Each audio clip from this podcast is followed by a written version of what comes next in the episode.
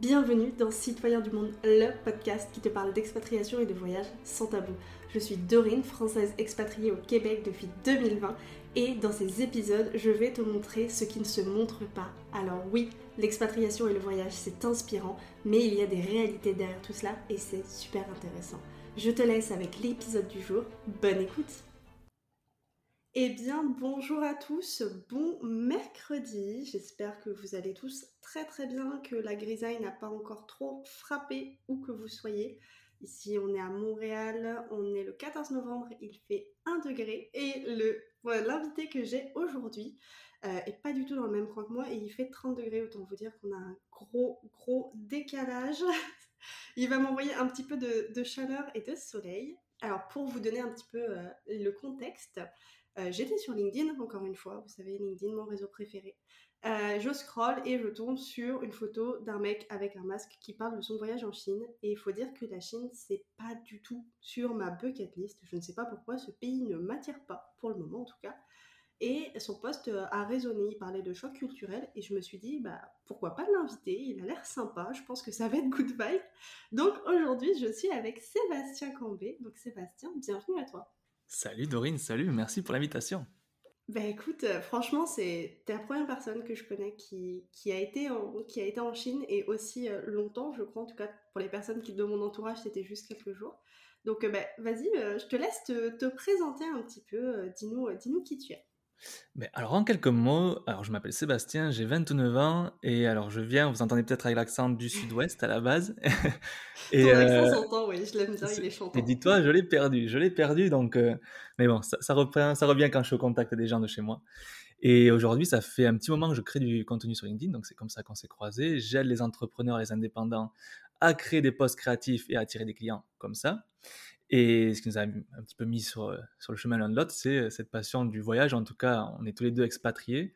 C'est vrai que j'ai vécu en Chine, dans une petite ville très sympa qui s'appelle Wuhan, qui a été connue pas pour des très bonnes raisons. Et en plus, c'était pas une ville super sympa d'ailleurs. Mais en tout cas, j'ai pu euh, voyager pas mal. J'ai eu la chance. C'est mes études. En fait, c'est mes études qui j'ai fait une licence pro à Bordeaux, qui à l'époque s'appelait Management des projets commerciaux à l'international, avec un deuxième semestre à l'étranger. Et il fallait finir avec un stage en plus à l'étranger. Donc, double expérience à l'étranger en, un an. C'était une très bonne façon de faire les études, je pense. Pour une fois que l'éducation nationale peut faire des trucs cool. Je tiens à le souligner, je crois qu'elle n'existe plus d'ailleurs, ou plus de cette forme. Du coup, ils l'ont supprimé. Oui, mais c'était trop bien. Ils ont dit non, hop, hop, hop, hop, c'est bien trop bien. c'est clair. Et du coup, j'ai pu faire du coup ben, mon premier semestre à Bordeaux, mon deuxième à Madrid, en Erasmus. Je suis un petit peu tombé amoureux de cette ville. Euh, j'ai des racines espagnoles, mes grands-parents étaient, étaient espagnols, ils ont expatrié en France. Donc forcément, il y avait un petit peu cette relation d'affection. Ensuite, je suis allé en Chine, on en parlera peut-être un peu plus après, pour bosser, pour faire un stage dans un hôtel. Et, euh, et après, j'ai, si tu veux, redoublé ma licence parce que j'ai pas pu valider mon semestre en Erasmus, euh, même si j'avais 13 de moyenne générale. Voilà, c'était mon petit échec. Mais euh, j'ai dû refaire mon Erasmus. Quel dommage. Sauf que j'avais plus les mêmes moyens. du coup, là, j'ai dû partir. Je suis parti en Croatie. Ça a été une super découverte aussi. Et je suis, j'ai fini avec Séville. Donc j'ai fait, euh, voilà, j'ai pu bouger pas mal en deux ans. Et depuis lors, depuis 2018, j'ai vécu à Madrid pendant deux ans, fait l'expérience startup, tout ça. Et aujourd'hui, je suis à Valence depuis quatre ans. Valence en Espagne. Donc, euh, donc toi, tu as, bourlingué, comme, euh, comme disent les, les vieilles personnes. J'allais dire comme je dis les jeunes, mais absolument pas. Personne ne dit ça, mais moi. donc, euh, donc justement, donc tu parlais de tes racines pays basques, de ton amour pour l'Espagne, et pourtant, tu es parti en Chine. Donc je pense qu'on peut dire que c'est assez opposé, globalement, en termes de culture, de contexte, de climat, accessoirement. Donc, euh, pourquoi la Chine, en vrai? Alors, je veux dire un truc. Moi, à la, fin, à la base, je suis fan de manga, tu vois, de tout ça, manga, cet univers, tout ça, donc je suis fan du Japon. J'aime beaucoup l'histoire du Japon. J'ai pas mal de livres d'ailleurs d'auteurs japonais derrière et tout. Et la Chine, je ne connaissais pas.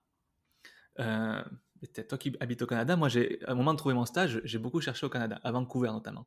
Et j'ai envoyé, si je me rappelle, 400 offres dans à peu près tout le Canada. Tu vois. Je voulais faire mon, mon stage là-bas. Zéro réponse positive, zéro réponse presque. C'était une catastrophe. Peut-être que c'est, peut-être de mon côté aussi qu'il y avait des trucs qui, qui me manquaient. Et du coup, je me retrouve à la fin de mon Erasmus à Madrid il me reste trois semaines avant de commencer mon stage et j'ai pas de stage. Et j'ai cette offre de la Chine qui arrive. Et clairement, moi, je suis attiré par le Japon, je suis pas attiré par la Chine. j'ai toujours été fan d'histoire, tu vois. Histoire, géo, c'était vraiment mes matières préférées. Mais la Chine, ouais, ok, ça a une super histoire ancestrale et tout. C'est pas un pays qui m'a tiré. Et j'avais pas mal de préjugés aussi sur la Chine et les Chinois. Normal. Je pense qu'en vivant dans une, une culture occidentale, Ah, mais- on a pas mal de choses qui sont parties, qui sont communiquées, etc. Et je me suis dit, c'est la raison pour laquelle je vais aller, tu vois. C'est que, au-delà du fait que j'avais pas stage et que c'était une belle opportunité, mais quand même, c'était aller se, se mettre à l'autre bout du monde, dans une culture que je ne connaissais vraiment pas, une langue que je ne connaissais Ah, pas du tout, parce que c'est aussi un facteur. Je me suis dit, tu peux pas avoir des préjugés sur un pays sans, sans connaître déjà personne de ce pays ou, ou ce pays en, en lui-même. Et j'y suis allé. C'était, c'était bizarrement, c'était parce que ce pays m'attirait pas que j'y suis allé, tu vois. Ouais, c'est c'est- c'est vraiment, euh, c'est vraiment couillu. Euh, c'est parce qu'il n'y a pas beaucoup de gens qui l'auraient euh, qui l'auraient tenté. Au contraire, je pense qu'ils seraient dit euh, non. Ouais, ça peut sembler un peu, ben, on peut le dire un peu con peut-être, mais même si ça n'a pas été, vraiment ça a été euh, six mois, donc je suis parti six mois, c'est aussi ça ma particularité, c'est que j'ai pas fait vraiment de sac à dos ou quoi, où je suis passé d'une vie à l'autre, tu sais, tous les deux, trois Mm. jours. J'ai vraiment à chaque fois vécu dans les pays, ce qui est une expérience complètement différente. Ben, toi aussi qui es expatrié, on voit bien les gens qui viennent, qui viennent pour leur école de commerce, qui restent quelques mois, euh, quelques semaines et qui repartent, et ceux qui veulent s'installer, tu vois. Il y a une vraie mentalité différente. Euh, donc là, clairement, c'était, je suis allé vivre à chaque fois et donc j'ai pu m'imprégner. Pour le meilleur comme pour le pire, il y a des choses que j'ai détestées en Chine, d'autres que j'ai adorées, mais comme c'est le cas dans chaque pays en au final. Bah, bien sûr. Et du coup, je suis arrivé peut-être avec, euh, je dirais pas un complexe de supériorité, mais en me disant la Chine c'est une dictature, c'est catastrophique. Ouais. Il y a beaucoup, beaucoup de points négatifs, comme il y en a beaucoup en France, et beaucoup de points positifs, comme il y en a en France. Ouais. Et euh, mais tu- si tu veux que je parte sur ça aussi, mais tu vois, par exemple, un truc qui m'a marqué beaucoup, moi, la Chine, euh, c'était que une fois, je suis en soirée, 4h du matin, complètement torché, voilà, on va le dire tel quel. Soyons honnêtes. Il était tard. et euh, donc, je suis avec des copains, des copines. Et une de mes copines dit Bon, elle était bourrée. Allez, je rentre chez moi. Elle habite à une demi-heure, trois quarts d'heure à pied. Je rentre chez moi. Et là, je lui dis Ok, à la prochaine. Alors, dit comme ça, ça peut sembler pas fou. Sauf que je me suis dit Je vais même pas demander de me dire d'envoyer un message quand elle est rentrée. Et j'étais en complètement en confiance du fait qu'elle allait rentrer en sécurité, tu vois. Ok. Parce qu'il pouvait pas. Enfin, c'est pas un pays où il y a l'insécurité, la Chine. Ok. et d'avoir ce choc-là de me dire, putain, enfin, je- tu t'es pas inquiété pour, du tout pour cette personne, chose que tu aurais fait même pour un, un pote mec ici en France, tu vois. Mhm. Et là, ça a été un choc, tu vois. Et je me suis dit, waouh, ça, j'aimerais le retrouver euh, là où je peux vivre, quoi. Donc ça, c'était un point très positif de la Chine. Après, il y a des points beaucoup plus négatifs ou quoi. Forcément, c'est dictature, donc c'est un peu... Ah bah, Rigide. compliqué, ouais. Mais, euh, mais tout n'était pas à jeter. Et ça m'a f- calmé aussi un petit peu en me disant, parce que moi j'adore l'histoire, encore une fois, j'adore l'histoire de mon pays, de la France, mais c'est c'est pas tout parfait en France, clairement. Ah non. Et je m'en suis bien rendu compte. C'est sûr. Et, euh, et justement, donc tu as dit que tu as été à, à Wuhan. Je, Ouais. je, je sais pas si je le prononce bien. Si Je ne saurais pas te dire avec certitude. Voilà, pardonnez-nous, euh, pardonnez-nous pour nos, pour nos accents. Donc, euh, bon, bah, ville dont on a beaucoup entendu parler avec le Covid. Les pauvres, Ouais. euh, je pense que là, oui, on peut parler d'un shitstorm, vraiment. Mm. Et donc, tu as dit que tu as fait plusieurs villes. Donc, tu as été à cette première ville-là. Et après, où est-ce que tu as été? En Chine, tu veux dire? Ouais. En Chine, finalement, j'ai fait peu de villes. J'ai fait Wuhan où j'ai vécu et j'ai pu visiter Shanghai. Parce que je travaillais en- en- à Wuhan dans un hôtel, mais j'avais un salaire de chinois. Donc c'était l'équivalent de 300 euros par mois. Donc ce qui était largement suffisant pour survivre à mes besoins. Enfin, non, comment Suffire à mes besoins? De... Ouais, suffire à tes besoins. Ouais, c'est ça. subvenir, non, c'est subvenir. Subvenir, oui. C'est ça le mot que je voulais dire. T'avais assez d'argent, quoi. J'étais bien, je pouvais manger, mais pour voyager ou quoi, c'était plus compliqué. C'était plus juste. Donc j'ai pu me faire un voyage à Shanghai, qui était une ville absolument incroyable. J'ai pété un câble, c'était immense, des tours immenses. Je me rappelle à me dire, ok, on se repère, on va aller vers cette tour, marcher trois quarts d'heure et te dire, mais elle n'a pas bougé cette tour, et c'est juste que la est trop immense. Ouais. Et euh, donc ça a été euh, assez dingue de voir la démesure, parce que c'est vraiment une ville démesurée. Mais, euh, mais, mais après, voilà, finalement, j'ai peu vu la Chine, c'est un regret, parce que la Chine, c'est un pays énorme, et avec tellement d'histoires et de variétés de paysages. Mm. Euh, Avatar, ça a été inspiré des montagnes bleues, je crois, de- Ouais. de, Chine. Il y a la ville de Xi'an, qui est plus au, au nord, où c'est euh, c'est vraiment c'est là où il y avait l'armée des statues, des statues en terre Ah, cuite les statues euh, de, Ouais. de pierre, hein l'empereur qui s'est fait, qui est devenu parano, Ouais. il s'est enterré avec une armée de statues en, en- en terre cuite. La, la Grande Muraille que j'ai pas vue, tu vois, ça Mm. aussi c'est c'est une peine. Et tu as aussi des, des villes plus intérieures, euh, donc là où il y a les, les Ouïghours, pas loin, Ok, ouais. Urumqi. Donc ça, c'est vraiment des, des villes très particulières. Et en fait, ce qui, ce qui m'a aussi choqué avec les, les Chinois, c'est qu'ils ont une génétique très commune. Ils ont été très euh, euh, peu diversifiés en termes de génétique. Ouais. Ils sont des descendants Bah, de Han. très enfermé aussi. ouais. Ouais, et c'est- je crois que c'est assez ouf. C'est genre euh, 99,9% de similarité entre euh, la génétique de, de tous les Chinois. Tu vois. Mais tu as quand même des communautés comme les Ouïghours qui sont très typés alors plus euh, yeux bleus, etc. Un peu, un peu arabe, on va dire, perse. Et, donc c'était aussi découvrir ça, des choses que je ne savais pas de la Chine. Et ça m'a remis les pieds sur terre. Ça n'a pas été euh, tout facile parce qu'il y a eu des gros chocs culturels. Et je pense que j'étais dans une des cultures qui était les plus opposées à la mienne. Oui. Peut-être que l'Inde, ça ferait encore peut-être un, un plus gros choc. Mais la Chine, c'était quelque chose. Euh, le fait qu'on n'ait pas le même espace, tu sais, de. Oui, la même notion d'espace euh, d'espace espace privé, tu vois. De, Ouais. Tu sais, moi, je me rappelle être sur mon téléphone comme ça dans le, dans le supermarché et des gens qui viennent derrière, comme ça, qui viennent regarder ce que, ce que je suis en train de faire sur mon téléphone. Ah, putain, ouais. Et, et tu vois, c'est des trucs. Alors au début, ça te rend fou. Mais Ah bah oui. t'apprends à, te, Euh, t'apprends à te dire non, mais c'est pas le même, t'as pas le même, comment dire, les mêmes repères. Ouais. Donc, ça te rend toujours fou, mais au moins tu le tolères. mais sinon, manger la bouche ouverte aussi, tu vois, des trucs. Moi, c'était ça, par contre, c'était le- presque le plus dur. C'est que c'est un truc, je, je me rends compte, je suis psychorigide et je supporte pas ça. Et le, le matin, ils déjeunent des pâtes. Et donc, suis dans du silence. Et voilà, mais c'est sans jugement. Je dis ça sans jugement, c'est que c'était euh, c'était différent, quoi. Et c'est là Ouais, aussi mais- tu te rends compte ce qui te va et ce qui te va pas. Ouais, non, et puis c'est c'est hyper, euh, c'est hyper intéressant parce que c'est vrai que euh, quand on parle de clichés, moi c'est sûr, enfin vraiment, puis c'est pas forcément une fierté de dire ça, ni une honte, c'est juste, c'est un fait. J'ai beaucoup de clichés ou de préjugés quand j'entends parler de la Chine. Je n'y suis jamais allée pour le moment. Ouais. Euh, mais du coup, forcément, euh, quand tu as posté justement euh, ce, cette, ce truc-là, cette publication sur LinkedIn, justement, je crois qu'il y avait, t'étais avec une photo où tu avais un masque et tout, et Oui. tu parlais du choc culturel. Euh, je me suis dit, bah ouais, en fait, ce serait peut-être bien que je m'ouvre un petit peu plus l'esprit, Mhm. sans dire que je vais tomber amoureuse de la culture. Il y a plein de choses que je vois qui me perturbent en tant qu'occidentale, et en plus avec les informations relayées par les médias, parce qu'il faut Mhm. toujours dire qu'il y a un prisme qui est un- pris entre les deux. Mhm. Et, euh, et du coup, ouais, c'est, ça a été quoi pour toi euh, T'arrives, tu mets le pied euh, là-bas, on te dit bonjour, c'est bon, t'es, accepté en Chine pour, pour six mois. C'est quoi les premiers trucs où tu t'es dit, ok, là, je suis, je suis très très loin de la maison là? Ah ben je vais te mettre... Ouais, c'était... j'ai été mis dans le bain direct. Mais encore une fois, je te dis, moi, ça s'est préparé en trois semaines ce départ. Donc Ouais. je me rappelle être dans... Déjà, je vais à Paris parce qu'il fallait faire le, le, visa ça, le- le visa à Paris. Mm. Euh, je vais à... le- Comment ça s'appelle? C'est les médecins du voyage ou quelque chose comme ça parce qu'il fallait faire le, le vaccin contre la fièvre jaune. Il Euh, fallait faire une prise de sang. Moi, je suis un flippé des aiguilles et j'avais pas du tout prévu que pour un vaccin, il fallait faire une prise de sang. Donc, je suis à moitié en train de me tomber dans les pommes déjà dans, dans le truc et tout. Je sors de la prise de sang, tout le monde qui m'applaudit, bravo, t'as réussi. Donc, j'avais dû faire déjà un scandale dans le truc. Donc, rien que ça, c'était une épreuve pour moi. Et, euh, et donc, je pars quelques jours après. Et dans l'avion, je suis avec le chinois pour les nuls parce que forcément, je ne parlais pas la langue. Et les hôtesses qui viennent me dire, mais tu vas vivre là-bas, qu'est-ce que tu vas faire et tout. Je dis, ouais, je pars six mois. Et les hôtesses qui me disent, mais pourquoi? Pourquoi tu vas à Wuhan? Et elle dit, nous, quand, elle me disait, nous, quand on y va, on reste à l'hôtel, on sort pas, il n'y a rien à faire à Wuhan. Et je suis là, Waouh, je vais passer six mois là, enfin, me dites pas ça. Mais euh, ça, c'était déjà le premier truc, je me suis dit, oh, peut-être que j'avais pas envisagé que c'était peut-être pas une ville ouf. Ok. Et, euh, mais tant pis, tu vois, c'est une expérience. Et en gros, j'atterris.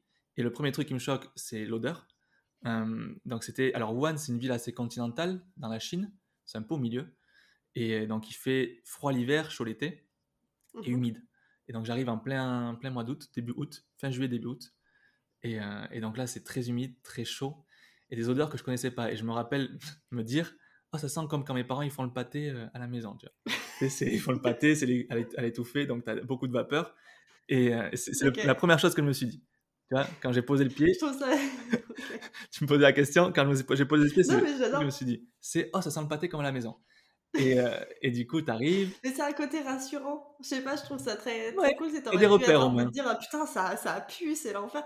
Et là, tu te dis juste oh, c'est comme le pâté à la Ah maison. ouais, c'est- vraiment cool. Les, tu sais, les, ça fait des liens un peu Des trucs d'enfant, quoi. Ouais. C'est vraiment, ouais. Et du coup, mais après, et d'un côté c'est rassurant, mais d'un côté tu te dis ça devrait pas sentir comme ça dehors, tu vois.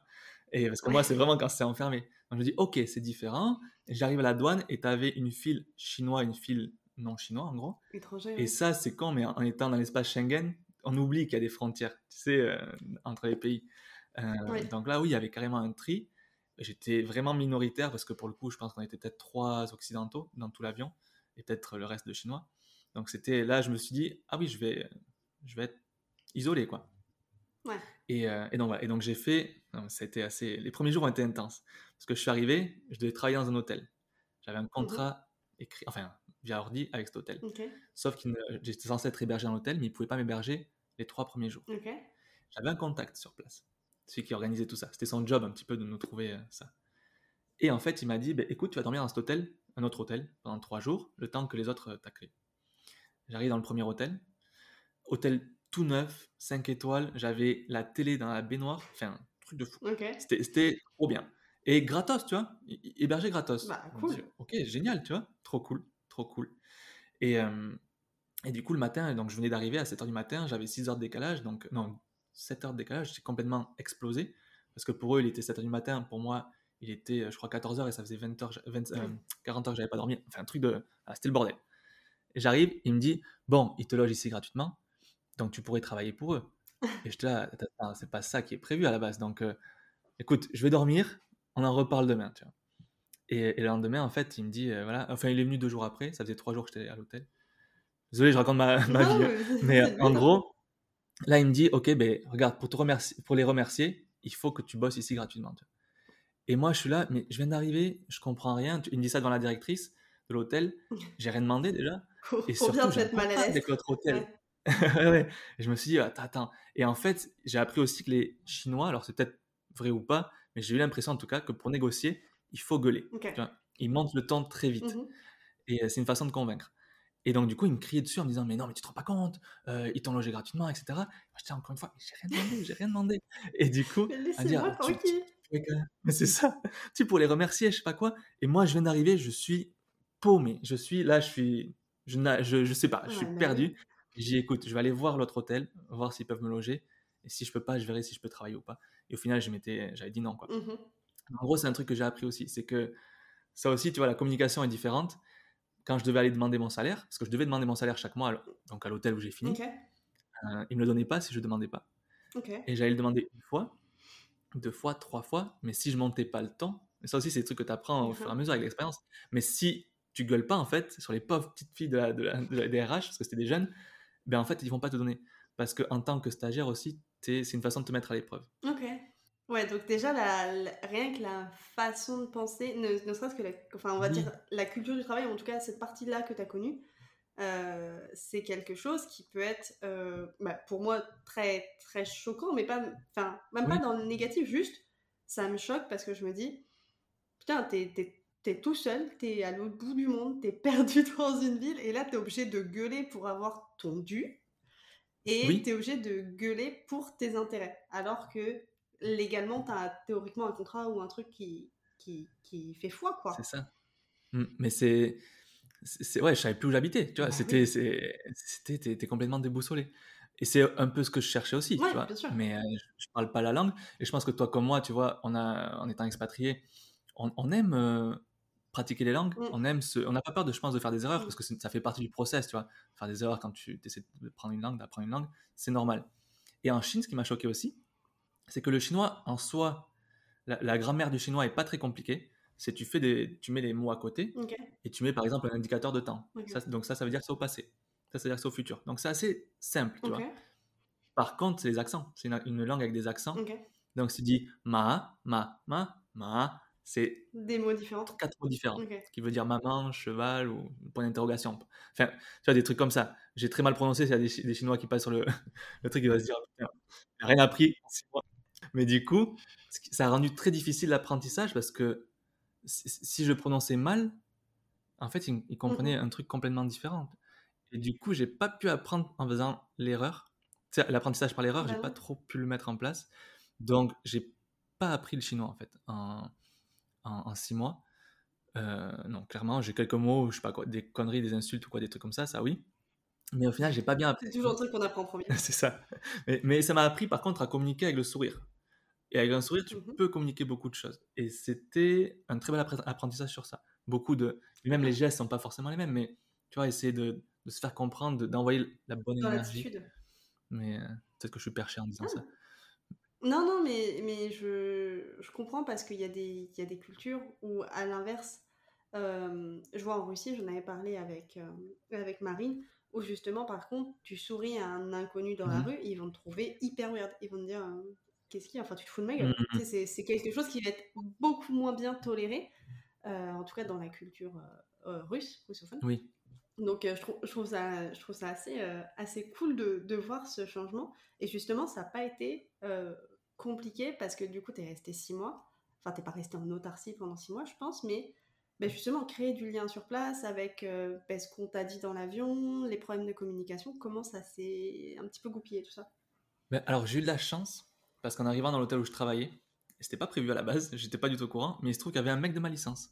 Alors, avec qui on n'était pas spécialement proche à la base, mais on avait trouvé ce stage hein, les deux en même temps. Quoi. Donc, on s'est retrouvés dans le même hôtel. Coup, on a beaucoup sympathisé. Ça a été... Heureusement qu'il était là. Peut-être que ça m'a facilité l'intégration aussi, tu vois. Parce que lui, ça fait déjà un Ouais. mois qu'il était là et il avait euh, tout débroussaillé, on va dire. Donc, c'est lui qui m'a appris à négocier, des choses comme ça. Euh, mais euh, donc, ça, ça a été une grosse aide. Euh, après, j'ai pas fait tout le séjour avec lui parce qu'il est parti avant. Mais du coup, aussi, ce qui était intéressant, c'est que c'était pas une ville touristique, Wuhan. Et je pense que ça l'est encore moins maintenant. Mais Alors maintenant, euh, comment dire pense Il y a pas monde. qui doivent avoir envie d'y aller. Pas sur la bucket list de grand monde, je pense. Non, c'est ça. Mais euh, donc c'était une ville de- d'affaires parce qu'il y avait beaucoup, il y avait quand même des Français qui venaient. Il y avait un hôpital français où j'ai été. Ça parlait pas français, je te rassure. Mais euh, mais du coup, c'est vrai que ça a été bizarre et tu te sens très seul et euh, et surtout tu sais que tu es isolé en tant qu'étranger et alors après dans la rue tu vois tu marches. Alors moi je je fais 1,75, tu vois, je suis pas très remarquable. J'ai un physique qui finalement se rapproche un peu des, des Chinois, tu vois. Je suis assez petite taille, brun, yeux marrons, tu vois, donc pas trop remarquable. Pourtant, dans la rue, euh, tout le monde me voyait parce que j'étais blanc et j'étais différent. Et, euh, c'est- quelque chose que je dis sans jugement ou sans blague ou quoi, c'est qu'ils ont une génétique assez uniforme. C'est voilà, prouvé quoi. Donc ils se ressemblent beaucoup. Ça, c'est ouais, c'est un cliché aussi. Et Ouais. c'est- Pour moi, je me suis dit c'était des conneries. Et c'est vrai en fait, c'est vrai. Ils se ressemblent beaucoup. Ouais. Euh, mais, mais du coup, c'est vrai que tu marches dans la rue et au départ, tu entends choueg, choueg, genre ça veut dire euh, beau gosse, tu vois, des trucs comme ça, un, un truc comme ça. Donc tu as ton ego qui, qui gonfle, tu vois. Et au départ, t'es- tu te sens un petit peu comme la star, tu vois. Parce que même Ouais. les filles ou quoi, c'était c'était aussi ça, elles entendaient ça, les filles euh, étrangères. Et en fait, il y a un truc qui change aussi, c'est qu'au bout d'un moment, tu es toujours appelé l'Hawaii, donc ça veut dire euh, le vieil étranger, c'est une formule qui, est, qui se veut plutôt véné- enfin, vénérable, euh, honorable, tu vois. Mhm. Mais en fait, tu es toujours désigné, désigné comme l'étranger. Et moi, je travaillais dans un, un hôtel. Donc, j'étais à la, j'ouvrais la porte plus ou moins de l'hôtel. J'étais censé faire du marketing, mais euh, au final, je me suis retrouvé à faire la, la c'est tout ce qu'un stage, c'est rarement ce qu'on ce qu'on C'est ça, hein. c'est ça. Et du coup, c'était tout vitré. Et en fait, les gens me voyaient. Donc, moi, j'étais en bas parce que ça faisait bien d'avoir un blanc à l'hôtel, tu vois. C'était, euh, ah ouais, c'est vraiment un hôtel international, quoi. Et en fait, je me suis rendu compte, rendu compte les gens, tu vois, ils venaient prendre des selfies à 7h du matin quand je commence à travailler. Des mamans de 50 ans qui venaient prendre des selfies avec moi, comme si j'étais un petit peu un objet de décoration. Et c'est là où ça a changé. C'est qu'en fait, j'ai compris que j'étais pas adulé. Alors, le, le truc de, au départ, ton, t'as ton ego qui monte, mais ça dure peut-être une semaine, deux semaines. Après, tu te rends compte qu'en fait, t'es plus une sorte d'animal de zoo. Et ça, c'était beaucoup moins agréable. Euh, Ouais. Ça a été le plus dur à vivre. Et après, aussi, on était très peu nombreux à Wuhan d'étrangers. Donc, tu te sens très isolé. Et à la fois, tu vas fréquenter des endroits où tu sais qu'il y a des étrangers. Et du coup, tu lis une relation très particulière avec les étrangers. Tu es très proche. Ok. Donc, j'ai été très proche de gens mais de tous les pays. Vraiment, j'ai découvert des Kazakhs, euh, des Jordaniens, des Béninois. Enfin, voilà, des gens avec vraiment des backgrounds très différents. Et ça, par contre, ça a été un bonheur. Tu vois. Un bonheur d'avoir autant de cultures autour de toi et, euh, et de pays différents, de langues différentes. Et se dire, en fait, aujourd'hui, on est tous étrangers dans ce pays-là. On a ça en commun et on est liés. Et c'était assez fou. C'était ça, c'était très Ah, agréable. mais je trouve, je, j'ai vécu euh, entre guillemets une situation un petit peu, euh, un petit peu similaire quand j'étais en Russie. J'y ai fait euh, du bénévolat en mode workaway Ok. et j'étais à Kazan, donc le- la ville qui a Oui. accueilli Les JO. euh, la Coupe du Monde. Coupe du Monde. Ah, Coupe du Monde. Ok. Coupe du Monde, ouais, Coupe du Monde.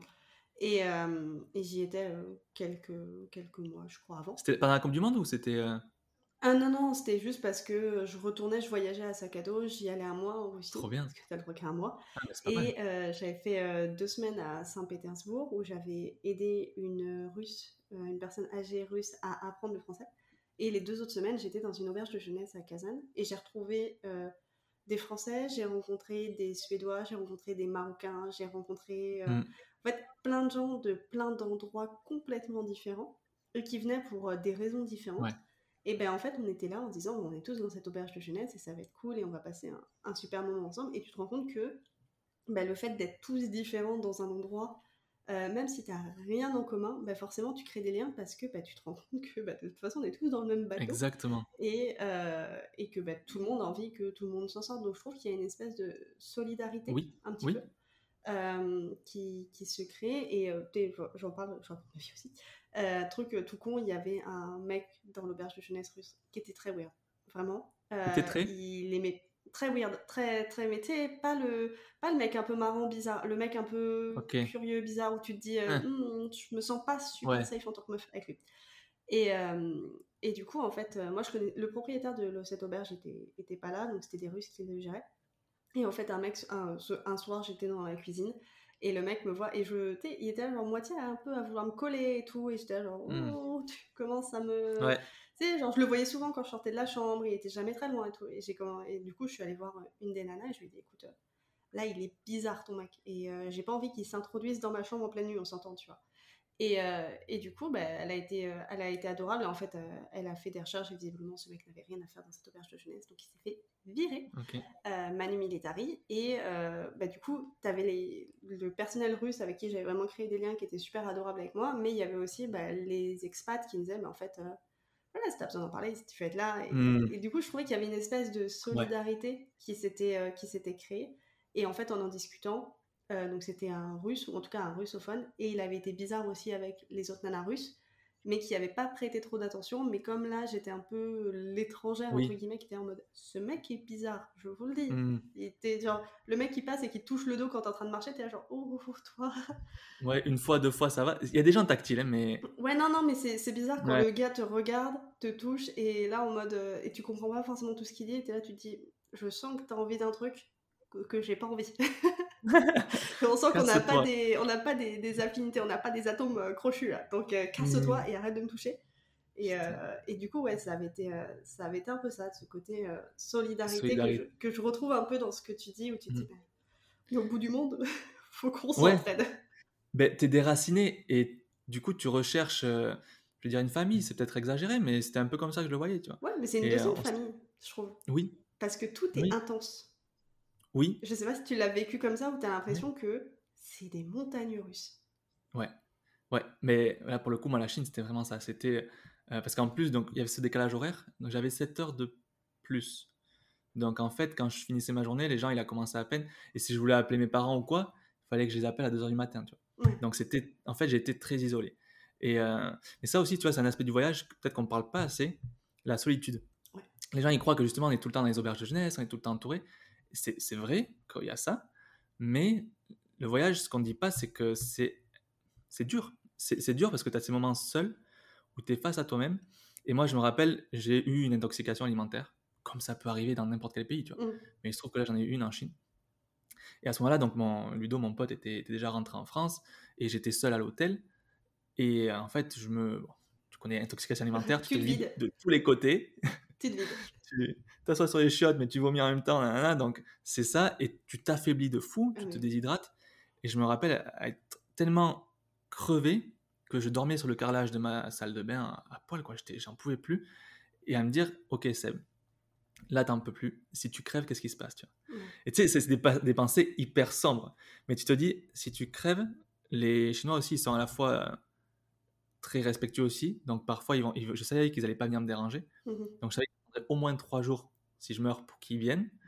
Euh, parce que je- peut-être que mon corps commencera à puer. Tu vois. Et du coup, le temps qu'ils trouvent le moyen de contacter mes parents et tout, je me suis dit, mes parents, si je meurs aujourd'hui, dans 10 jours, ils, sont- ils, ils seront au courant. Et pas avant, tu vois. Et, et ça m'a fait tellement aller dans des trucs loin, peut-être qu'il y avait la fièvre aussi, j'en sais rien, mais à me dire, waouh. Ouais. En fait, euh, mais déjà de me rendre compte de ce qui était important pour moi dans la vie, Mhm. donc la famille, tout ça, les... et, et me dire, ça c'est chaud. Là, tu es en train de vivre un moment chaud. Et vraiment, tu sais, la, la mort, tu penses pas souvent en fait au final. Peut-être que, Non. peut qu'on voyage aussi pour la fuir.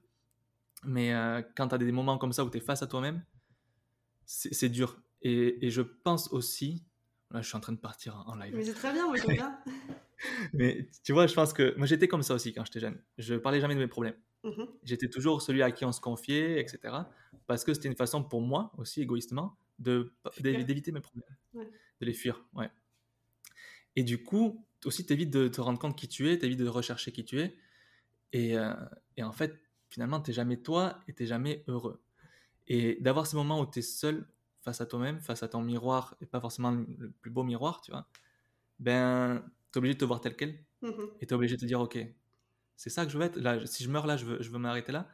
Et, euh, et du coup, c'est un- une des choses qui m'a poussé à entreprendre, tu vois, par exemple. Ok. C'était de me dire, Seb, tu peux crever demain, en fait. D'une connerie comme ça. C'est- con, mais quand j'étais petit, j'ai eu une appendicite avec euh, péritonite, c'est-à-dire qu'elle explose, tu vois, dans le ventre. Ça a été pris à temps, mais c'était chaud, tu vois. Ça a été, euh, vraiment, c'était à quelques jours près. J'ai passé 10 jours à l'hôpital, nickel, enfin, tu vois. Mm. Mais c'est, tu te dis, en fait, mine de rien, on est fragile, tu vois. Ah oui. Et, euh, et on, est, on reste pas là longtemps. Donc, qu'est-ce que tu veux faire? Est-ce que tu veux avoir un bel impact? Est-ce que tu veux passer des moments avec ta famille? C'est- est-ce que, Et moi, c'est ce que je voulais, tu vois. Me dire, ok, Seb, tu peux pas, tu peux pas traverser ta vie, tu, tu peux pas te, te laisser porter par la vie juste. Même si tu as pris la décision d'aller en Chine, même si tu as été, un peu courageux, enfin, ou en tout cas, ou, ou fou, mais en tout cas, même si tu as pris des risques, c'est pas ça la vie. Pour l'instant, tu es trop, t'es trop spectateur, tu vois. Ouais. Et euh, moi, ça a été une grosse claque. Mais je pense qu'on a tous des moments comme ça. Peut-être que ça, ça te parle d'ailleurs, ça te fait Ouais. écho. Mais un moment où tu te sens vraiment euh, seul. Et je pense que peu de gens expérimentent vraiment la solitude. Ben, c'est le, le fait de te sentir. euh, Il y a la solitude et il y a le fait d'être déboussolé. Des fois, tu te dis, mais je suis Mm. où Je fais quoi? Enfin, vraiment, il y a des moments où tu te retrouves euh, ouais, paumé et tu as l'impression, en fait. Tu sais, moi, j'ai cette espèce de truc de dézoom où tu te dis, en fait, Oui, euh, tu t'as- t'as l'impression, en fait, d'être spectateur et tu vois, tu te vois toi, tu vois la situation et tu te dis, mais qu'est-ce que je prends là? Tu sais, Ouais. Des fois, c'est vraiment.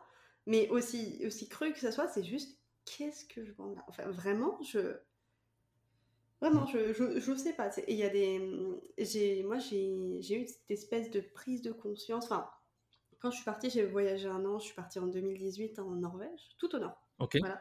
Euh, toi, tu es tout le temps dans les pays froids, toi. Ouais, ouais, mais vraiment, en fait, euh, pour, pour te la faire rapido, euh, j'ai été refusée un master, j'étais en mode euh, vie, euh, vie, vie, vie sentimentale toxique, problèmes familiaux, enfin vraiment, j'étais- c'était la merde. Tu ouais. cumulais. Je- Ouais. je- vraiment, je cumulais euh, les, les, vraiment les red flags là, et, euh, et donc j'ai eu ce, ce master où la décision tombe, t'es refusée. J'avais rien pour euh, septembre, donc on était en juin. Je revenais de Russie, j'étais partie en Russie deux semaines, et, et là je suis en mode qu'est-ce que je fous? Et donc, Ouais. toute une, quelques, ça s'est fait en fait en quelques jours, mais en gros, ma mère m'a poussé à me dire mais en fait reste pas là, va voyager, très cool, tu vois. Et donc j'ai été au plus loin que je pouvais pour justement fuir. Parce qu'en fait, je me sentais plus bien où j'étais. Je savais que j'avais pas un entourage, entre guillemets, en tout cas, euh, pas amicalement, mais j'étais pas dans une sphère où je pouvais m'épanouir. Et donc, je suis partie tout au nord. Et je suis partie dans une famille euh, donc euh, de, fin, enfin de, de Norvégiens. Le papa était norvégien, la maman était finlandaise. Donc, pas les mêmes langues. Et je reviens sur ce que tu disais, quand, en fait, là-bas, le même mot, selon le pays, donc ils sont à quelques centaines de kilomètres, hein, signifie l'opposé. Donc des fois, tu as des beaux Ok. quiproquos t'as des beaux quiproquos en mode Ok, qu'est-ce que tu veux dire là-dedans? Alors qu'ils sont à quelques kilomètres euh, Ouais, près. Vraiment, vraiment, euh, c'était assez intéressant. Incroyable. Et, euh, et du coup, j'y suis allée. Je parlais ni le norvégien, ni le suédois, ni quoi que ce soit, mais j'y suis allée avec euh, mon anglais très basique à ce moment-là. Et, euh, et en fait, j'avais besoin de me sentir seule. J'avais besoin, en- je vais dire entre guillemets, de toucher le fond, même si je l'avais déjà bien touché en France. Mais j'avais besoin d'être seule et de faire euh, ce appelle une retraite sociale. C'est-à-dire pendant trois mois, j'ai vu personne, j'ai coupé les ponts avec beaucoup de gens. Et euh, j'étais là en mode, ok, qu'est-ce que je veux? Qu'est-ce que je veux? Parce que là, en fait, de toute façon, ça va pas. Donc, il faut que je me sorte. Et c'était un peu, euh, un peu le mécanisme de survie qui, j'ai l'impression, se met Ouais. un peu en place quand tu es à l'étranger. De dire, ok, en fait, là maintenant, tu sens dans tes tripes que tu, tu dois faire un truc. Tu sais pas où tu vas, tu sais pas ce que tu fais, mais tu Ouais. sens qu'il y a un coup de poker à jouer. Et euh, en fait, ça a créé plein de déclics dans ma vie. Euh, je voulais travailler en relations internationales, je me suis dit que c'était pas pour moi. Euh, entre temps, j'ai changé d'amoureux avec celui à qui je, je suis maintenant. Ça, c'était très très bien. Ça, c'était très bien. Ça, ça, c'est très très bien. Il n'est pas toxique. Euh, c'est le plus important. donc, euh, donc voilà, et je me disais, en fait, euh, je veux pas vivre en France, je veux vivre à l'étranger. Ok, maintenant j'ai compris qu'il y avait un moyen de le faire. Et en fait, ça a créé plein de, de, de cheminements de pensée un peu deep, des fois où tu te dis, ok, vraiment, est-ce que je veux ça? Est-ce que je veux ça? Et, euh, et c'est ce moment de, de, déboussolement et de solitude, je trouve, qui est des fois clé dans une vie où tu te dis, en fait, euh, en fait, ce que je fais, je sens que je vais pas dans la bonne direction, mais je sais très bien que si j'étais pas partie, j'en serais pas du tout là où je suis. Mais vraiment, mm, mm. je serais à des années-lumière et je pense pas que je serais heureuse. Ouais, mais tu vois, c'est trop intéressant. Enfin, moi, je me retrouve beaucoup dans ce que tu dis. Et, euh, et encore une fois, c'est parce que je vois souvent aussi des gens qui, tu sais, qui presque se sentent supérieurs parce qu'ils ont voyagé. Mm. Euh, moi, je, enfin, dans mon cas en tout cas, euh, j'ai eu ces prises de conscience parce que j'ai voyagé, parce que je sais que pour me challenger, en fait, je suis peut-être trop feignant ou quoi, mais j'ai besoin que ce soit mon environnement qui me challenge. Tu mm-hmm. vois. Je suis comme ça. Et donc, j'ai pu avoir ces remises en question parce que j'ai voyagé, mais parce que je suis la personne que je suis aussi. Et je pense qu'il y a des personnes qui n'ont pas besoin de bouger, bouger, de chez eux euh, pour avoir ces remises en question, et c'est tout à fait admirable aussi. Le truc, c'est pas de mettre une hiérarchie, parce que je pense qu'il y a certaines personnes qui, enfin, c'est une petite parenthèse, mais qui aiment faire ça. Mais du coup, avoir ce moment-là, je pense qu'en tant qu'être humain, c'est de se dire, ouais, de te voir face à toi et te dire, qu'est-ce que je veux et, et, qui je suis en fait, qui je suis profondément, et quelle empreinte je vais laisser? Je ne sais pas si c'est quelque chose qui motive tout le monde, mais le, vraiment, le qui je suis, c'est une question qui est beaucoup plus profonde que ce qu'on peut imaginer. Ouais. Et, et beaucoup moins dans tout son être. Et c'est beaucoup moins glorieux parce que tu sais, oui. je trouve qu'il y a vraiment ce, cet aspect, euh, alors on va dire très Instagrammable, hein, mais. Euh... Dev perso. Euh. Ouais, c'est ça, où c'est euh, tout est beau, tout est rose, je me pose avec un petit carnet, un thé, je vais, je vais noter mes intentions et tout. Et en réalité, moi, les plus grosses, entre guillemets, prise de conscience, et encore, j'ai 27 ans, je suis pas, je suis pas vieille. Hein. Ah, mais c'est ça. Euh, mm. C'était dark, c'était pas beau, c'était mm. pas glorieux. J'étais en train de chialer à l'autre bout du monde, en train de me dire ça va pas. Euh, ou j'étais en train de chialer à Nantes dans mon appart en me disant je suis en train d'être avec une relation toxique, je suis en train de péter un câble, ça va pas du tout. Enfin voilà, j'étais pas avec des pensées suicidaires ni quoi que ce soit. Non. mais vraiment, mm. c'était pas glorieux du tout. Et, et, justement, je trouve ça super intéressant euh, mais c'est aussi entre autres pour ça que j'ai voulu faire un podcast parce qu'il y a tellement de beaux trucs véhiculés en mode oh, c'est la chance de ta vie. Oui, c'est la chance de ta vie, mais tu vas te prendre des gigabafs auxquels tu n'es pas du tout prêt. Mm. Et, euh, et c'est ça, et c'est ça qui te fait avancer. Et je trouve que ce côté challengeant, euh, bah, en tout cas moi ça me correspond aussi. Je me retrouve dans ce que tu dis. Mais je trouve que des fois, juste quand tu es trop dans la même sphère, tu n'évolues mm. pas entre guillemets à ton plein potentiel. Et, et tu t'en rends compte des fois quand tu rentres de voyage où tu te dis, mmh, il s'est passé une vie pour moi et les gens sont au même endroit. Des fois, c'est très très bien, hein, il n'y a pas de truc. Mais des fois, tu vois que les gens ne sont pas forcément heureux. Et tu te dis, bah, peut-être que partir te ferait une petite bouffée d'air frais, tu vois. Mmh. C'est ça, c'est que il y en a, tu vois, moi je prends, alors j'ai deux petits frères qui étudient en médecine, un qui étudie pour être dentiste et l'autre médecin. Et mon petit frère qui est dentiste, lui, c'est quelqu'un qui sait se passionner, tu vois. Là, il s'est foutu, il s'est mis à la boxe, tu vois, mmh. depuis un an. Mmh. Et il est à fond. Il a perdu 5 kilos, enfin, même plus. C'est un truc de fou. Il vit pour ça. Et il arrive à se mettre à fond dans ça. Chose que, dont je ne suis pas capable. Et c'est-à-dire que, moi, par exemple, mes 6 mois en Chine m'ont paru super lents. Dans le sens, il s'était passé une vie, comme tu dis. Tu vois, le, temps s'était déformé. Pour autant, quand je suis revenu, il avait énormément évolué lui aussi. Tu vois. Et pourtant, il était resté. Donc, ça, c'est. Et c'est vrai qu'il y en a certains, tu te dis, c'est ça, c'est pas que le problème, c'est pas qu'ils aient pas évolué, c'est peut-être qu'ils n'ont pas évolué et ils sont pas heureux. Ils sont toujours pas heureux, tu vois. Et, ça, c'est frustrant quand tu dis, mais si tu arrives à te, challenger, à ouvrir tes, opinions, tes, horizons, peut-être que ça serait fait pour toi, tu vois. Et alors après, c'est sûr que c'est pas la portée de tout le monde parce que, encore une fois, c'est être seul. C'est être seul et c'est jamais facile, même si tu pars avec une copine ou quoi. Et je crois que ça rejoint ce que je disais au départ, tu vois, qu'il y, a des touristes et il y a des gens qui voyagent. Et c'est pas pareil. Parce que le tourisme, tu viens pour t'amuser, tu découvres un petit peu, tu visites, mais t'as pas ce truc de remise en question, t'as pas le temps. Ah, mais Ou peut-être que tu peux l'avoir si tu es vraiment es seul, mais. Euh, Puis je rejoins ce que tu dis, entre voyager seul et voyager à deux. Enfin, en tout cas, dans mon cas, ah ouais, je, pas moi, du tout la même chose. Hein. C'est deux expériences de vie qui sont, euh, qui sont complètement euh, différentes. Moi, j'ai mm. voyagé seul à sac à dos pendant neuf mois. Ça a été la meilleure année de ma vie dans le sens où je me suis le plus euh, déjà, tu apprends à te connaître, tu genre mille trucs, tu fais des rencontres de fous. Ça fait 4 mm. ans que je suis ici, enfin 4 ans dans quelques mois que je suis ici. Notre, ma façon de vivre euh, est différente de quand j'étais en voyage. Là, en plus, on est vraiment expat, en mode on, s'installe, mais les relations, entre guillemets, sont pas les mêmes. Quand tu es à deux, es, tu te suffis. En fait, tu es un noyau. Donc les gens vont moins se greffer à toi. Alors que quand mmh tu es tout seul, en plus, je pense encore plus pour toi en Chine où du coup, tu étais vu tout le temps comme l'étranger. Ça attire, ça attise, tu as la curiosité. Donc, tu crées Mm. aussi des liens plus facilement malgré peut-être le, le besoin de. Enfin, le problème de communication. Parce que t'as pas le choix en fait aussi. Non. Ah non. Parce que je pense que la personne la plus solitaire au monde a besoin d'être entourée. On, on reste des animaux sociaux. Ouais. Et, euh, et, du- et du coup, tu- en fait, c'est. T'as rien à perdre. Vraiment, t'as, t'as ce stade où t'as rien à perdre.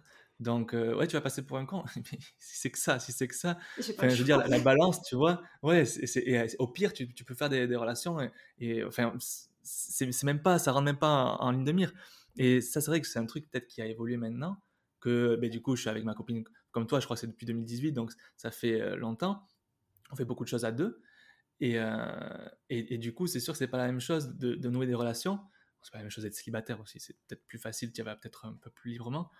Mais en gros, avant, c'était, je me posais pas la question. J'arrivais dans une auberge jeunesse, pam, pam, pam, allez, on va aller boire un coup avec un tel, un tel, un tel, on va devenir potes.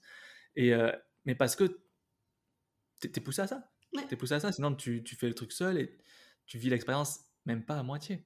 Ouais. Donc, euh, mais c'est vrai, c'est vrai que c'est pas que c'est on est- c'est pas plus facile.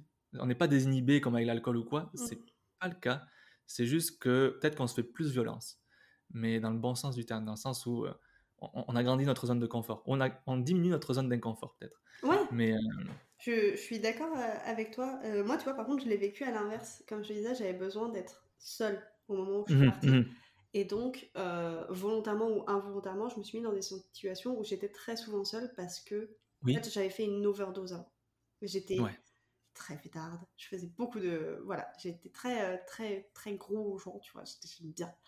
Et, euh, et là, j'étais vraiment dans un moment où j'ai fait un rejet total. Et donc, bah, du coup, je suis partie au nord de la Norvège. Je veux dire, au-dessus de moi, il y avait le cercle arctique. Enfin, non, j'étais ouais. au-dessus du cercle arctique, j'avais juste l'océan arctique. Donc, concrètement, il n'y avait personne. euh, J'étais entourée de Ça doit 42 être chiens de traîneau. C'était magique. Ouais. J'y repense très régulièrement. Mais, Mm. euh, et voilà. Et en fait, on me le disait, on me disait, Ah, mais sur tes photos, on voit personne et tout. Je disais, Ah j'ai pas envie d'avoir des gens autour de moi. Mm. Et par contre, ça a été l'expérience où j'ai le plus appris, par contre, sur moi. Ouais. J'ai- pas fait tant de relations, en tout cas pas tout le temps. Mais, euh, mais je trouve qu'effectivement, cette solitude, et en tout cas pour moi, elle était bénéfique, mais à, à 1000%. quoi. Ouais. Mais parce que tu vois, moi en Chine, j'étais seul, mais il y avait quand même 15 millions de personnes autour de moi, tu vois, Ouais, littéralement. Toi, tu vas là-haut, t'as le silence aussi. ouais, T'as le vide et le silence, et c'est puissant, Ouais, c'est c'est retentissant. Ouais, c'est c'est pas la même, quoi. Tu te retrouves où t'es... euh, bah, moi, j'avais 42 chiens de traîneau, donc il y avait un peu moins de silence. Mais, euh, Oui, oui. mais j'allais me balader et j'étais euh, dans la nature. Voilà, t'es dans la nature où tu te dis, ah ouais, c'est Et stylé. à ce moment-là, tu te sens comment? C'est- Parce que c'est- je, Apaisé. je prends le contrôle du podcast. C'est moi qui vais que ça. C'est pas Mais ça du coup, l'interview. bienvenue dans mon, podca- dans mon podcast, tout le monde. Mais du coup, c'est ouais, qu'est-ce qui se passe à- dans toi quand tu te rends compte que, ok, t'as les chiens, t'as la famille, et derrière, t'as rien, t'as l'océan. Ouais. Tu te sens Je me sentais... isolé, Non, je me sentais apaisée. apaisé. Ouais, vraiment. Je... C'était trop bizarre à dire, mais euh, j'étais dans un tel état euh, émotionnel, physique, parce qu'en fait, j'ai découvert par la suite que je faisais de la paralysie du sommeil. Ce qui fait que ça Oh, j'en fais aussi. Ouais, ouais. Et euh, du coup, pendant six mois, ça m'a détruit. hein. Ça, je pense Mhm. que ça a accentué cet effet de déprime qui était latent. Et euh, Avec gros, gros, grosse montée de panique, tout ça ouais, ouais, ouais. tu- C'est le truc Ouais. où je me disais, en fait, il y a un mec qui vient me violer là tous les soirs. Et Oui, d'accord. vraiment- Ouais. Et en fait, j'en parlais pas parce que je comprenais pas ce qui se passait. Vraiment compliqué cette période. Et, euh, et en fait, le fait de me retrouver dans un environnement où je me sentais complètement en sécurité. Quand j'ai, il y avait du silence, il y avait la nature. Et j'ai, en fait, j'étais apaisée, vraiment apaisée. Et, euh, et je suis rentrée, toute bonne chose à une fois. Euh, Ouais. je suis rentrée de ces trois mois. Et j'étais très heureuse. J'allais retrouver mon amoureux qui m'attendait depuis trois mois. Tu sais, je veux dire, j'avais passé Noël en famille. C'était très bien.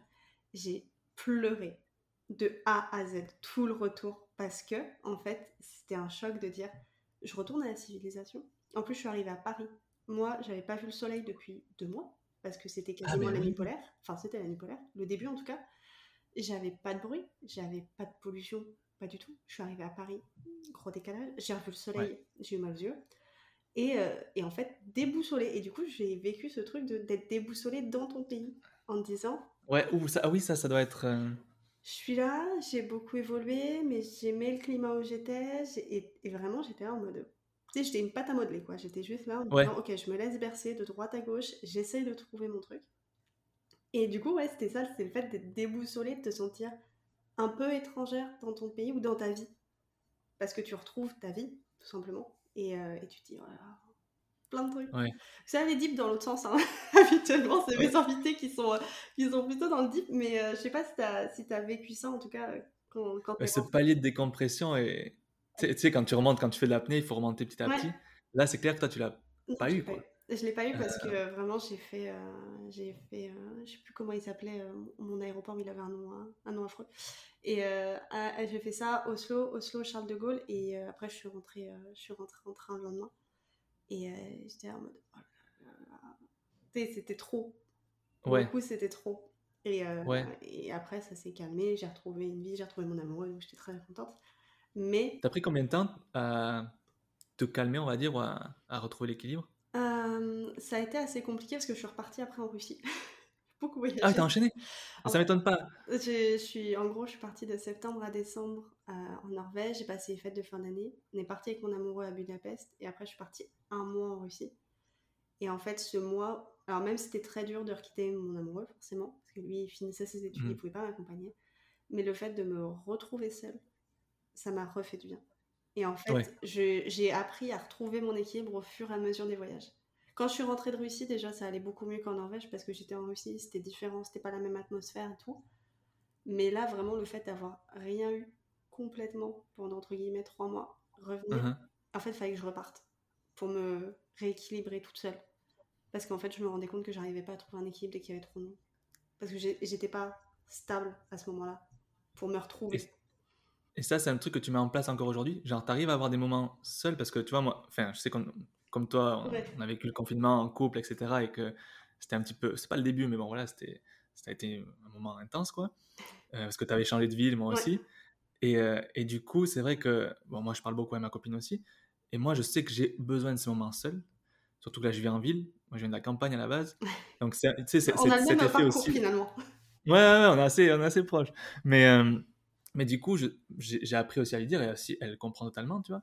Je veux dire, là, j'ai pas besoin de toi. Là, enfin, faut, enfin c'est pas que j'ai pas besoin de toi, c'est faut que je sois seul là, ouais. à ce moment-là. Et, et, du coup, elle le, vit très bien maintenant, tu vois, parce qu'on a parlé, tu vois. Juste, c'est bien aussi d'avoir des moments seuls. Surtout quand tu es en couple, tu te rends vite compte que tu commences à fonctionner en, en nous, tu vois. Ouais, euh, ouais on sera là. Mais d'avoir tes trucs à toi, tes activités à toi. Et parfois, moi, c'est juste euh, marcher, tu vois. Mmh. Marcher tout seul je suis quelqu'un d'assez bête, donc euh, je pense pas à grand chose. Mais voilà, de pouvoir euh, marcher, d'avoir euh, le truc que j'ai dans la tête qui se vide. En vrai. Parce qu'on est tellement surexposé à tout que juste. oui, oui, oui. Oui, non, mais t'as raison. Nous qui travaillons sur les réseaux sociaux, on bouffe, des, je sais pas, des données, du contenu toute la journée. D'avoir un truc que tu peux arrêter et foutre en pause, c'est nécessaire. Quoi. Mais je, je pourrais... ce, bah oui, non, mais. Euh, Pardon, ouais. Excuse-moi, je te coupe. Non, mais euh, en voyage, euh, je l'ai maintenant parce que du coup, pour être tout à fait honnête, il bosse dans un bureau et moi je bosse à la maison, donc j'ai ces moments seuls. Il va venir bosser à mm. la maison maintenant par, par organisation, ça change.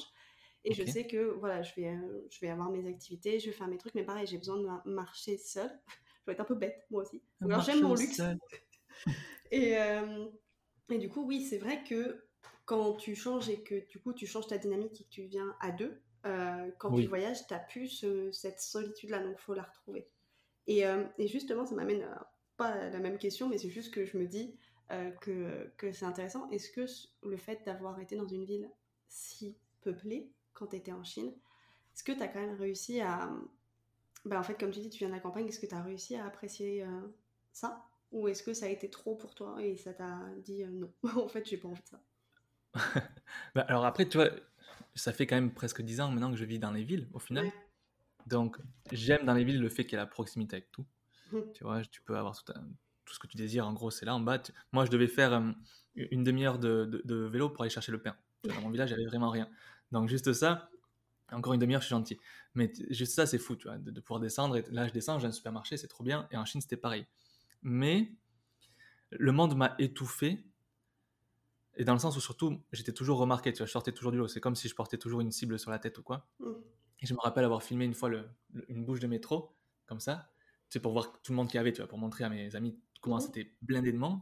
Mais en fait, en regardant la vidéo de nouveau, je voyais que tout le monde était tourné vers moi, tu vois. Parce que, en fait, et, encore une fois, je suis un petit gars, je suis pas très grand, je sors pas, mon pote était blanc aux yeux bleus, lui, je peux te dire qu'on euh, on voyait que lui. Et, euh, et du coup, c'était un peu étouffant. Ouais, c'était étouffant. C'est, j'ai appris, ben à l'époque, je mettais le masque, c'était pas aussi répandu qu'avant. Mais parce que, tu sais, tu te dis dans le métro, putain, il y a trop de monde, il y a trop de monde, et, tu, tu le portes naturellement. Donc, c'était trop. Mais pour moi, ce qui a été le plus dur, ça a été aussi le manque de soleil. Alors, pas pour les mêmes raisons que toi, mmh. c'est que c'était pollué. Et du coup, je n'ai pas vu le soleil pendant six mois. Et j'exagère pas en disant ça. Mmh. C'est la réalité, c'est que oui, je voyais le soleil, la, la boule de feu, mais c'était caché derrière un nuage tout le temps, tout le temps de pollution. Et je me rappelle être arrivé à Rome parce que je faisais du coup Wuhan, Rome et Rome-Paris. Et euh, aller dehors entre les, changements et dire putain, je vois le ciel bleu. Et alors que c'était nuageux, c'était l'hiver et tout, mais juste c'était incroyable. Et c'est là aussi que je me suis rendu compte. Euh, et c'est pour ça que moi je pourrais pas vivre dans les pays où tu vis toi par exemple, parce que je suis une plante verte. Euh, j'ai besoin de soleil, ouais. Mais, mais c'est rigolo parce qu'il y a vraiment, tu sais, quand tu voyages, je commence à rencontrer ces profils-là de vraiment, moi je vais le froid, le cocooning et tout. Euh, et, d'autres qui disent, moi, c'est pas possible. Quoi. Et moi, je suis plutôt dans cette team soleil, on va dire. Sinon, c'est très dur pour moi. Mais euh, oui, en effet, j'ai pu me sentir étouffé. Mais, étrangement aussi, ce qui était très intéressant avec la Chine, c'est que tout ce monde-là fait que tu es complètement anonyme. Tu es un parmi 15 millions. Donc, tu peux courir à poil. Euh, bon, peut-être pas. Peut-être que la police va venir te choper en Chine. Mais en gros, tu peux faire un truc, une dinguerie. Tout le monde s'en fout. Mm. Parce qu'aussi, ils ont ce truc de je vais pas salir mon honneur, donc euh, je te connais pas, fais ta vie, quoi. Mais du coup, il euh, y avait des trucs, ouais, tu vois, des, gens qui chient dans la rue, parfois des choses comme ça que j'ai pu voir. Les gens, ils s'en foutent parce que t'es qu'une personne parmi tant d'autres. Ouais. Alors que, tu sais, que nous, enfin, en tant qu'occidental et tout, je serais là en train de dire. Ouais. Qu'est-ce qui se passe? Qu'est-ce que tu fais? C'est quoi cette je, je, te vois, tu vois, je te vois. Et eux, ils ne se voient pas parce qu'ils sont trop. Mais c'était très intéressant de, me dire que ouais, ils sont anonymes parce qu'ils sont trop. Je trouvais ça un petit peu tu sais, antithétique. Enfin, Mais c'est ça... qui est, ça qui est cool quand tu vas dans un pays dans lequel, euh, en plus, je trouve que tu as des préjugés. Et vraiment, je, je, répète, je trouve ça vraiment très courageux de dire en fait, j'ai pas envie à première, du, premier euh, abord, mais du coup, je vais y aller parce que j'ai envie de me challenger. Euh, tu vois, mmh. j'ai pas eu encore ce, ce, courage de me dire je vais aller me challenger. J'ai plein d'autres destinations dans ma bucket list avant. Mais, euh, mais pourquoi pas un jour Il faut juste que j'ai une, une bonne raison, comme tout. Hein. Mm. À, la base, euh, j'étais pas partie. On a plein de clichés sur plein de pays, quoi. Mais oui. Et, et, encore une fois, il y en a que j'ai vérifié. Il y a des clichés, je me suis dit, oui, comment on peut dire que les Français sont arrogants ou quoi bah Et qui seraient assez vérifiés, tu vois. Ah oui, non, mais c'est normal. On en parlait avec Marine sur la Russie. La Russie, euh, beaucoup de clichés. Hein. Beaucoup, beaucoup de clichés, pas facile. Et elle, quand elle a dit je vais partir plusieurs semaines en Russie, on lui a dit nuit tu vas te faire violer, euh, c'est le monde de la paix. Violet Ah ouais, ok. on lui a dit, euh, on va mettre des choses dans ton verre. Euh, enfin, vraiment, elle a eu un, portrait de la Russie. Et elle, comme moi, on y a été plusieurs fois. Et on aime ce pays, intrinsèquement. Ouais, ouais. La culture est folle, l'histoire est folle. Et bon, mm. le contexte actuel fait que la Russie n'est pas non plus dans la bucket list de beaucoup de gens. par la politique, mais dans la réalité, c'est un, des endroits, dans, enfin un des pays dans lesquels je me suis sentie le plus safe en tant que nana. Parce que je me suis dit, c'est tellement, entre guillemets, militarisé, contrôlé, qu'il peut pas m'arriver une dinguerie.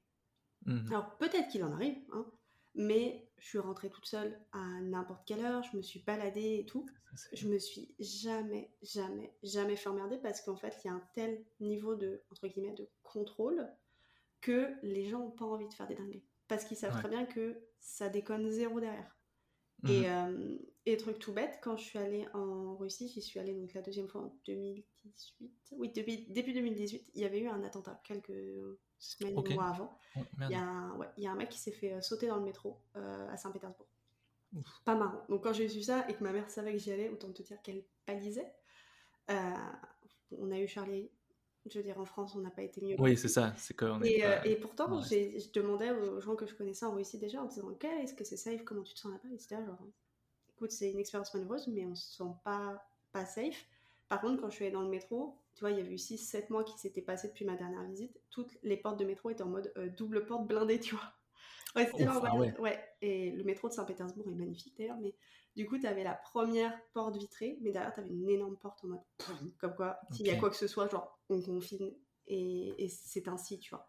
Et c'était en mmh. mode, ok, ça déconne zéro et tu devais passer, d'ailleurs, je pense que tu dois toujours le faire, surtout vu le climat actuel, tu dois passer ton sac au rayon X avant de rentrer dans le métro. Mmh. Et il déconne zéro non plus. Hein. Donc, euh, tu es là, alors si tu le fais pas, en fait, tu rentres pas. Et tu déconnes jamais avec les Russes. tu, tu fais ce C'est pas, c'est pas comme en Chine où tu gueules, tu dis oui. Tu, tu, tu Pardon. Pardon. Je sais pas pourquoi je m'excuse, mais je sens qu'il faut que je m'excuse. Euh, c'est ça. Ça. dans le doute. Dans le doute, je vais m'excuser, comme ça au moins je serai un peu safe. Et, euh, et, du coup, ouais, beaucoup de clichés, et pourtant, les choses, en tant que nana, quand j'y suis allée, hmm. se vérifiaient pas du tout. J'étais en mode, euh, je vois pas le problème, tu vois. Euh, c'est vrai que tu as une expérience différente, il faut le dire, hein. mais en tant que femme ou en tant qu'homme, c'est pas pareil. Ah, de... Surtout quand tu voyages seul, c'est pas pareil. Ah non, mais t'es es là, enfin je veux dire, moi ma mère m'a clairement dit, depuis que je voyage avec mon amoureux, euh, il fait 1m80, il a une shape de viking, je veux dire, dans la rue je me ferais jamais emmerder.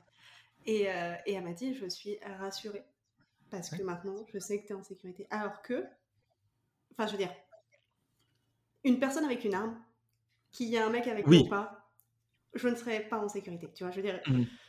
est-ce qu'il fera barrage de son corps? Je ne sais pas. Mais euh, la physique fait que de toute façon, on, est exposé au même risque. Mais c'est sûr mmh. que euh, on a beau dire euh, oui, non, c'est pas, c'est pas vrai et tout. Si, il y a des situations où en tant que nana, tu peux te retrouver beaucoup plus en insécurité. J'ai été en Italie, je me sentais moins safe qu'en Russie. Voilà. Je suis pas étonné du tout. Et je t'ai parlé de Ludo, mon pote avec qui j'étais en Chine. Lui, il a enchaîné, il a fait Wuhan, il est parti faire le tour de la Russie. Oh. Et, euh, et, justement, il a, il a adoré aussi. Il, est parti là pour faire des, des, destinations un petit peu à l'opposé. Et euh, pareil, il a adoré. Il a adoré la, la Russie, les gens, euh, les paysages. Il a été jusqu'au au lac Baïkal. Oh, en, cheval et tout. Et c'était, ça avait l'air incroyable. Mais je vais peut-être encore diverger de ouf. Mais c'est vrai que, je dit un petit peu au début, c'est qu'on a des clichés et qui sont aussi transmis par les médias. Ah, mais oui. il faut savoir que on est dans un monde avec des gouvernements et du coup, il y a de ça s'appelle la propagande, c'est pas c'est la propagande, c'est la, la, diffusion d'informations et il y a des guerres d'informations aujourd'hui. Donc forcément, on va véhiculer Là, ça va être les grands méchants, ça va être les Russes, mais ça va être bientôt, peut-être là, en ce moment, le Moyen-Orient, ça va être après la Chine. Donc forcément, on, va, on a beaucoup plus de clichés négatifs sur ces pays-là que par exemple le Mexique aujourd'hui. Euh, même si on, va peut-être avoir le cliché de narcotrafiquant ou quoi, mais c'est presque bien vu, tu sais, c'est presque Pablo Escobar. Ouais. Ils sont un peu classe. Exactement. Alors que c'est des gens qui tuent des personnes, tu vois, mm. de la même façon, et que là-bas, ils les détestent tous. Mm. Mais comme ils sont plus de notre côté, on a des clichés plus positifs. Donc c'est ça aussi, c'est le voyage te permet ça, de vivre sur place, tu, tu permets de te dire à quel point j'ai été influencé ou pas, et, euh, et à quel point c'est vrai ou pas. Et surtout, c'est de se dire, bon, toujours prendre du recul sur les choses. Ouais, bien sûr. Euh, là, c'est les informations telles qu'on me les envoie. Qu'est-ce qui est vrai, qu'est-ce qui est vraiment vrai Ça, c'est à moi de faire le tri, mais aussi de, la tolérance. Parce que, je sais pas, moi, peut-être qu'on a été élevé dans cette culture en se disant, notre pays, c'est la démocratie, c'est bien, mais tout n'est pas bien chez nous. Ah non, c'est Je sais pas si c'est J'adore mon pays, j'adore la France, j'adore la culture, mais on se rend pas compte qu'il y a des choses très importantes comme la santé et la sécurité qu'on est peut-être en train de perdre aujourd'hui, tu vois, en France. Ah, mais. Et euh, dans d'autres pays. Non, non, mais je suis, je suis tout à fait d'accord avec toi. Le voyage te rend plus tolérant parce que tu rencontres des gens de tout univers qui ont des histoires de vie qui sont faciles, pas faciles, qui vivent des mhm. choses actuellement quand tu les rencontres faciles ou non. Et euh, souvent, je trouve, en tout cas dans les communautés d'expats, quand tu voyages, euh, qui a une énorme tolérance envers les gens. Parce que, en fait, tout le monde est sur un pied d'égalité en disant Ok, t'as des merdes, vas-y, tu peux m'en parler. Et c'est là où des fois, tu. C'est pour ça que je disais, c'est très intense quand, quand, tu voyages, parce que tu rencontres des gens à l'autre bout du monde avec qui tu connectes. Et je sais pas si c'est. Alors, je pense qu'il y a un côté très français, euh, ou en tout cas très latin là-dedans, mais on s'ouvre très très vite. Ouais, ouais. Et, euh, et je le remarque avec euh, l'Amérique du Nord où c'est beaucoup plus superficiel au début et tu as plus de mal à rentrer dans le deep. Ok. Et euh, je trouve que du coup, quand tu es français, quand tu es latin, européen en tout cas, et que tu te rends compte, tu vas parler de tout tout de suite, très vite. T'as raison. Très intense. Et, et je l'ai remarqué, enfin je veux dire, des fois tu rencontres des gens Et, vraiment, je pense que c'est très français où tu vas rencontrer des gens dans une soirée et un quart d'heure après, tu vas parler politique, tu vas parler de trucs. Ça, c'est très français, ça. C'est très français. Et euh, mmh. moi, j'aime beaucoup parce que je trouve que du coup, tu n'as pas de filtre et tu, tu, ça match, ça match pas, c'est pas grave. Mais mmh. je trouve que c'est hyper. Euh, super intense quand tu es à l'autre bout du monde et de te dire, ok, ben on va parler de trucs, tu vas créer des connexions très très fortes et des fois des connexions qui te suivent tout le long de ta vie, quoi. Oui. Mais t'as été en colo quand t'étais jeune? Non. Comme vacances? Même pas. Mais c'est exactement ce qui se passe, tu vois. Moi, c'était deux semaines dans les, dans les montagnes et t'es coupé de tout. Et donc, forcément, là, c'était, tes amis pour la vie. Bon, en réalité, c'est que la vie fait que, non, tu te sépares un peu, etc. Mais, euh, mais c'était tellement intense. Les amours de colonie, c'était, oh, euh, la folie, tu vois. Et alors, et, ça, et ça c'est vrai que c'est décuplé. Et surtout, il y a un truc que tu avais dit aussi, moi, les auberges jeunesse, euh, peut-être que certains voient ça comme un repère à, je sais pas, à punk ou un truc comme ça, j'en sais rien. Mais c'est un repère pour tous les gens du monde qui sont paumés, tu vois. C'est une sorte d'endroit où on se. C'est les auberges d'avant, tu vois. Mais c'est pareil, les auberges de jeunesse. Et, euh, et moi, je me rappelle arriver à Madrid, j'étais avec une fille qui était donc euh, américaine, de Puerto Rico, tout ça, de Cuba. Il y avait un Argentin, il y avait une autre fille qui avait peut-être 35 ans, donc elle était beaucoup plus vieille que nous à l'époque. Et, euh, et, tu vois, elle était, elle était chirurgienne. Mais elle s'était dit, je viens faire un week-end. Elle fumait ses pets. Elle me dit, une chirurgienne qui fume et tout. elle disait, mais je fume pas quand je fais mes opérations. Et je dis, oui, t'as raison. C'est, en fait, oui. Mais tu vois, c'est de se dire, il y a d'autres possibilités. Et des chefs d'entreprise, etc. Moi, c'est aussi ça qui m'a poussé. Je me suis dit, putain, lui, il est en train de faire sa vie de chill. Mais quand il rentre, il a son business qui tourne. Et ça lui permet de faire ça, en fait, de voyager, de faire ce mm. qu'il voulait. Et de me dire, ah ouais, mais en fait, c'est pas juste des stars de YouTube c'est des gens normaux, tu vois, qui, fait, qui font ça. Des, ouais, c'est des, des chemins de vie qui sont possibles de, de, faire. Et je trouve que le voyage t'aide beaucoup à ça, de dire, en fait, il y a des trucs auxquels j'avais même pas pensé parce que j'étais dans mon environnement, avec mon entourage, dans mes études. Et tout ça a fait un melting pot de la personne que je suis. Et tu transfaces juste cette personne même, la même personne, mais avec un autre entourage dans un autre lieu de vie. Oui. Et tu vois des trucs de de fous qui peuvent, euh, qui peuvent se passer. Et c'est, c'est pour ça que je souhaite vraiment aux gens, s'ils ont la possibilité et l'envie de partir, mais pas partir pour deux semaines, partez pour un bon gros mois. Vraiment, partez un mois, c'est pas pareil, hein. ça change tout. Ça change tout mm. parce que vous verrez les choses complètement différemment et tu as vraiment le temps, si tu as envie en tout cas, de créer des liens et de faire des choses avec d'autres gens. Et, euh, mm. et, après, je trouve que ne serait-ce qu'un mois déjà, ça peut commencer à ouvrir des portes dans ta tête en te disant, ok, je rentre, ok, il y a des choses que je veux changer, il y a des choses que je veux garder, et, et des fois c'est vraiment pour le mieux, sans, embellir vraiment les choses. Mais euh, même si à l'heure actuelle je suis au Canada et tout, euh, et que ma vie n'est pas forcément, euh, on va dire, tout le temps stable, j'ai jamais été aussi bien et épanouie parce qu'en fait, j'ai voyagé avant, je sais ce que je vaux, je sais mmh. ce que je veux en tout cas grossièrement dans ma vie, et du coup je me dis, ben voilà, il y a des chemins de vie possibles voici celui de, que je prends, tu vois. Mhm. Et il y a peut-être aussi ce, truc, tu sais, on appartient tous à un endroit dans le monde. Je pense qu'on a tous un, chez soi. Et ça peut être là où on est né. C'est très respectable aussi, tu vois. Ah, mais bien sûr. Euh, moi qui ai une culture forte, du coup, je suis basco-bernais, tu vois, c'est des trucs, j'ai fait tous les, écoles de danse quand j'étais jeune, de, de, danse basque, tout ça.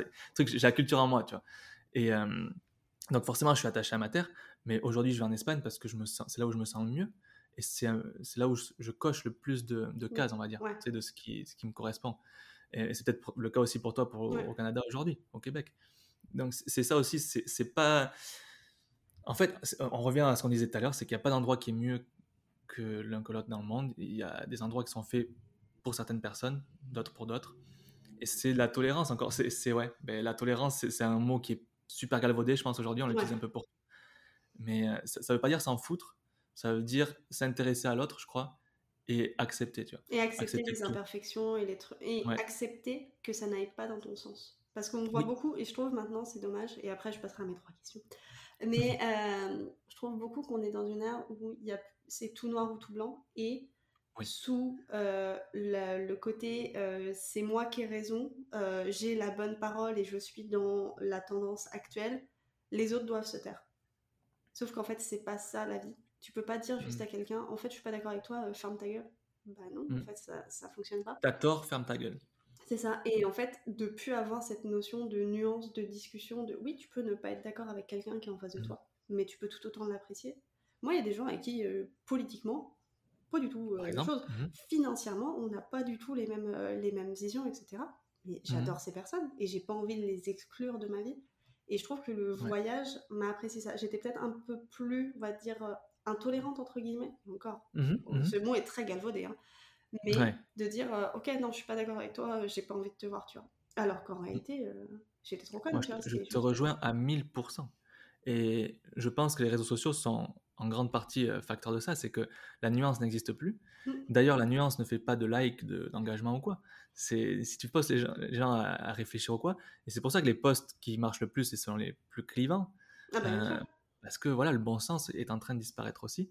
Et, comme tu disais, la, tolérance, c'est ça aussi, c'est d'accepter qu'il y a des gens qui pensent différemment de toi. Tu as le droit de pas être d'accord, mais tu as le droit, enfin, tu as surtout le devoir de comprendre que tu détiens pas la vérité. Et de te de t'armer de bons sentiments et de dire c'est moi qui ai la morale, ça, tu verras que dans 4 ans, ça se trouve, tu penseras une chose différente et tu t'auras chié sur tout le monde voilà, pendant, pendant des années en disant c'est moi qui ai raison, c'est moi qui ai raison, t'es méchant. Et après, tu dis ah non, peut-être que, peut que j'aurais dû mettre de l'eau dans mon verre. Et il y a beaucoup de gens qui sont comme ça, qui prétendent avoir euh, la, vertu. Parole, ouais. ouais. alors qu'en fait, dans les faits, et c'est ça moi que je reproche beaucoup, je préfère des, des gens qui, qui, disent rien et qui dans les faits sont des bonnes personnes. Mmh comme je pense qu'ont été les vieux, euh, enfin moi je vois mes grands-parents, c'était ça, tu vois. C'était, on les voyait. Il y, a une chanson chez nous qui dit, tu les vois deux fois dans le journal, euh, quand ils naissent et quand ils claquent, tu vois, donc euh, quand ils meurent. Et, c'était ça, c'est des gens qui qui faisaient pas les gros titres, mais dans les actes, on était de bonnes personnes. Ouais. Ah non, mais je suis absolument en accord, en accord avec toi. Et aujourd'hui, j'ai l'impression que c'est plus l'inverse. Ah. tu vois, avec les réseaux sociaux, tu as vite fait de de dire je suis une bonne personne, de te mettre en scène Ah bah oui, parce que parce qu'en fait faut, faut se montrer et, c'est un peu le, la problématique actuelle. Sur ce, on va arriver à notre heure. J'avais dit 45 minutes. J'ai l'impression que nous deux, on, ne respectera jamais les timings. Parce que vous savez pas, parce qu'on a parlé trois quarts d'heure déjà avant. c'est ça. Je kidnappe mes invités dans la journée en fait. Mm. Euh, euh, dans les donc, trois toujours euh, les mêmes questions que je pose à mes invités. Aurais-tu un livre sur le voyage ou un livre qui t'a euh, impacté à recommander à nos auditeurs? Et parce que, que, tu m'avais parlé de ça aussi, et donc j'ai pas de livre sur le voyage particulièrement. Oh, pas, alors j'ai lu L'alchimiste de Paolo Coelho que je trouvais bien, que j'ai même plutôt apprécié. On va, pas se mentir, c'était ça m'a fait pas mal réfléchir, et c'est dans la période aussi où je voyageais. Mais c'est un petit peu classique. Par contre, moi, il y a un, un, livre, c'est peut-être pour revenir un peu sur ce qu'on disait au, au départ, c'est plus de ce sera pas un voyage de, on va dire, dans le monde, mais plus un voyage intérieur, tu vois. Et c'est, alors, c'est de Eiji Yoshikawa, je crois que ça s'appelle, La pierre et le sabre. Ok. C'est l'histoire de, tu connais? Euh, Non, mais je, je, connais le titre, mais je ne l'ai pas lu. Alors, c'est l'histoire de la vie de Miyamoto Musashi, qui était un des, des, derniers sabreurs, tu sais, des derniers samouraïs. Parce qu'il y a eu une période où ça s'est arrêté, les samouraïs, parce qu'il y a eu la technologie, en gros, ils se sont ouverts au monde. Et, et du coup, c'est comment il est devenu donc ce sabre magnifique qu'il était, parce qu'il se battait avec deux sabres, il a fini par se battre avec deux sabres. Et surtout, c'est comment il a appris à aller chercher au fond de lui, c'est son introspection, aller voir dans ses zones d'ombre aussi. Et surtout, il y, a, quelque chose de très asiatique aussi dans, dans l'art de répéter un même mouvement, et de le perfectionner, de le faire beau. Pas de le faire bien, de le faire beau. Et il y a quelque chose de, je sais pas, de, de très simple et à la fois très, je sais pas, humble et profond dans, dans ce truc de, de, sa quête perso et de finalement de se, s'en ficher de ce que le monde pense ou quoi, mm. de se revenir à, soi, à l'essentiel et à, qu'est-ce qu'on veut laisser comme trace. Et c'est une très belle histoire, et, euh, mais c'est tiré d'un mec qui a vraiment existé. Hein. Et, euh, et, du coup, ouais, c'était. Euh, c'est un truc, quelque chose de très émouvant, très inspirant, très vrai, très simple aussi. Donc, ça, c'est un, ouais, un, livre que j'ai beaucoup aimé pour ce, ouais, ce genre de voyage intérieur que ça peut faire. Il y a quoi L'homme et Le vieil homme et la mer aussi d'Ernest Hemingway, pour ceux qui connaissent.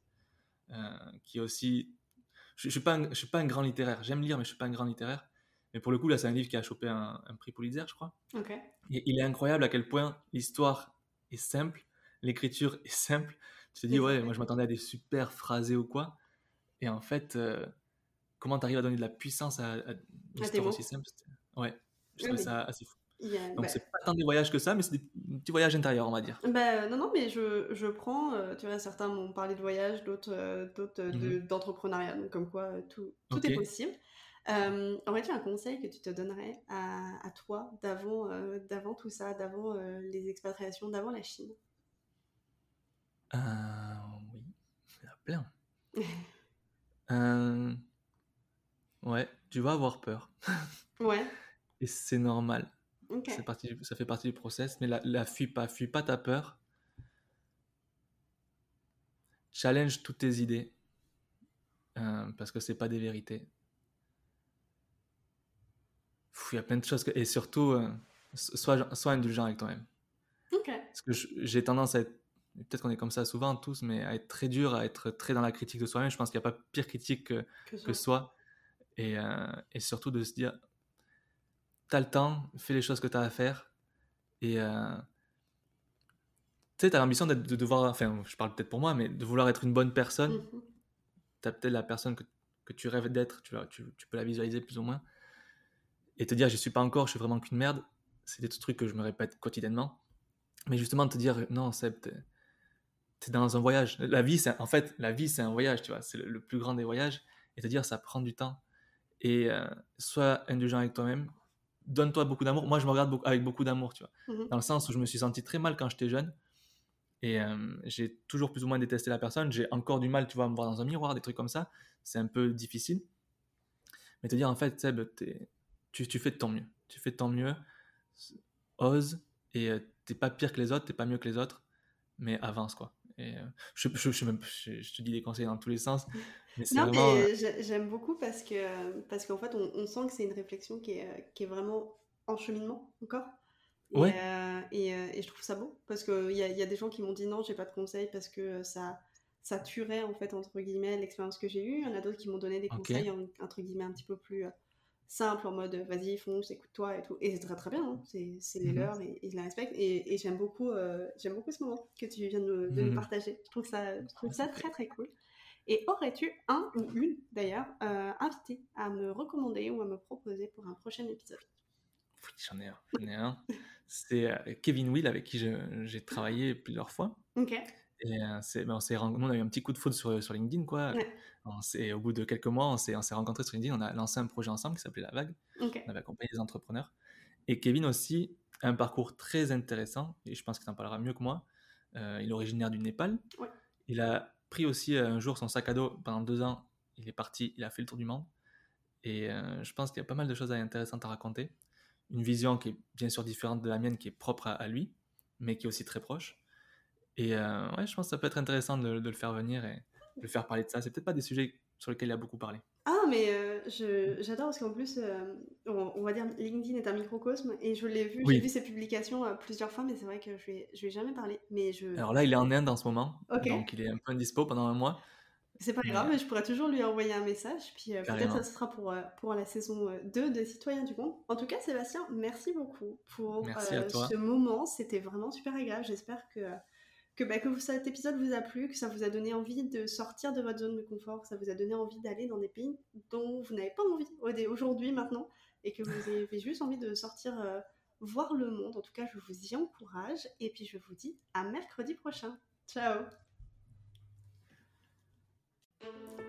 Cet épisode t'a plu? Alors mets-lui une note 5 étoiles dans ta plateforme de podcast favorite et mets-moi un commentaire. Sur ce, je te retrouve très vite. Salut